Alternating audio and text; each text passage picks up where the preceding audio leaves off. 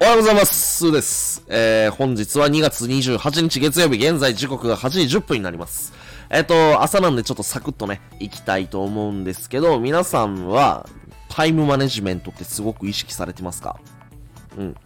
えーと、まあ僕もある程度時間というものはしっかりと管理して、えー日々行動してるつもりではいるんだけど、まあ時間管理、このタイムマネジメントよりももっともっと状態を管理することの方が大事だよっていうお話をちょっと軽くして、朝終わりたいと思います。うん。あのーまあ結論何が言いたいかっていうと、タイムマネジメントよりも状態をしっかりと管理しよう。えー、これ、なんて言ったらいいのかな？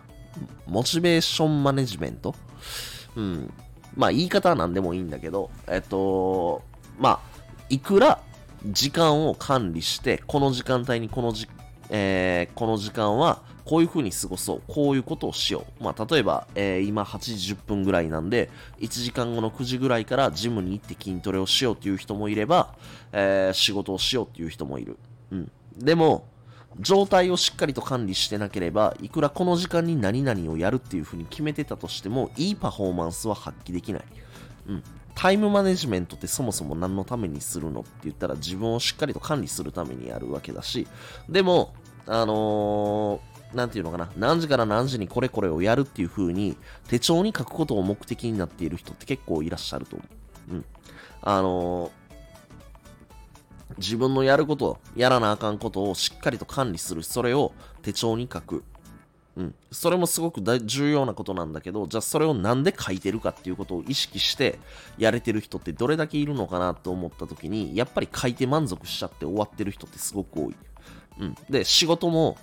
何のためにじゃあ仕事すんのって言ったら、自分の成長のためだったりとか、成果出すためにやる。筋トレだって何のためにやるかって言ったら、自分追い込んで精神的に強くなる、肉体的にも強くなるっていう、まあ多分いろんな目的があると思うんだけど、その目的をやっぱり日々一歩ずつ果たしていって成長していくことっていうのが目的になってくる。ってなった時に、やっぱりモチベーション、自分の状態が下がっていると、いくら予定を入れてたからといって、本当に仕事をするのか作業になってしまうのか、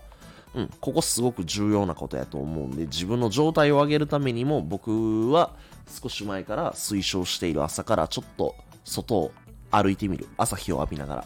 うん。それか、瞑想する。うん。それかっていうよりか僕はダブルでやってるんだけど、朝、いつもよりちょっとでも早く起きて、ウォーキングして、えー脳を活性化させてから瞑想するみたいな。この組み合わせをすると、あの、全然ね、朝一の、えー入り方も違ってくるし、えー体の状態、脳の状態、心の状態、すべてが整った上で一日をスタートさせていくことができると思うんで、えもう出社前かもしれないですけど、ちょっと時間がある方、え通勤時間ね、えー歩かれる方もいらっしゃると思うんで、そういう時間とかも利用して、歩いて、そしてトイレ入ってでもいいからちょっと音楽聴いて瞑想してみる。これを取り組んでみて、一日をいい状態でスタートさせていってください。えーそれでは朝、短い時間ではありましたが、ご清聴いただきましてありがとうございました。バイバイ